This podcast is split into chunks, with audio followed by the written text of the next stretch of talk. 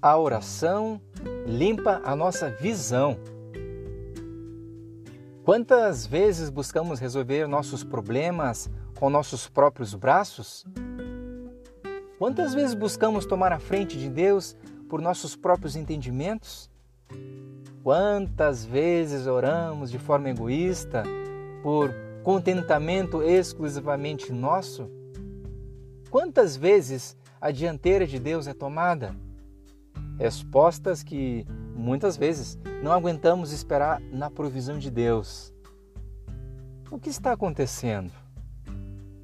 Por mais excelentes que se tornem as circunstâncias terrenas, elas jamais poderão trazer paz duradoura. Precisamos reconhecer que os afetos do nosso coração estão ah, completamente desordenados, ou seja, estão fora de ordem. O que deveria estar em terceiro, quarto lugar tem ocupado o primeiro lugar em nosso coração. Sejamos honestos.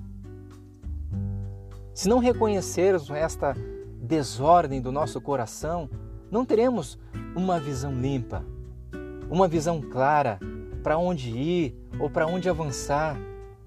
Provérbios capítulo 30, versos de 7 a 9 nos diz: Não me dê nem pobreza, nem riqueza, alimenta-me na quantidade apropriada para que eu não me farte e o negue, ou para que eu não empobreça e roube e tome o nome do meu Deus em vão. Agora, imagine uma criança de 8 anos brincando com seu uh, caminhãozinho que de repente se quebra. Descontrolado, ele chora, pedindo aos pais que conserte o seu brinquedo. Enquanto ele chora, no entanto, o pai lhe diz: Filho, fica tranquilo, pois acabamos de receber uma herança de um milhão de reais e isso é totalmente seu, é para você. Qual será a reação da criança? Ela vai chorar ainda mais e mais alto até que seu caminhãozinho seja consertado. Ou seja, a criança não dispõe de capacidade cognitiva suficiente para reconhecer a sua real condição de se sentir consolado.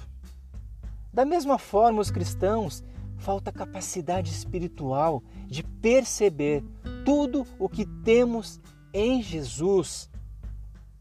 Esse é o motivo pelo qual Paulo ora para que Deus dê aos cristãos a capacidade espiritual de compreender a altura, a profundidade, a largura e o cumprimento da salvação de Cristo. Em geral, a nossa falta de visão é por nossa própria culpa. Somos como um menino de oito anos que coloca a felicidade, que coloca a visão no caminhãozinho, nas circunstâncias da vida, em vez de reconhecer tudo o que temos em Cristo.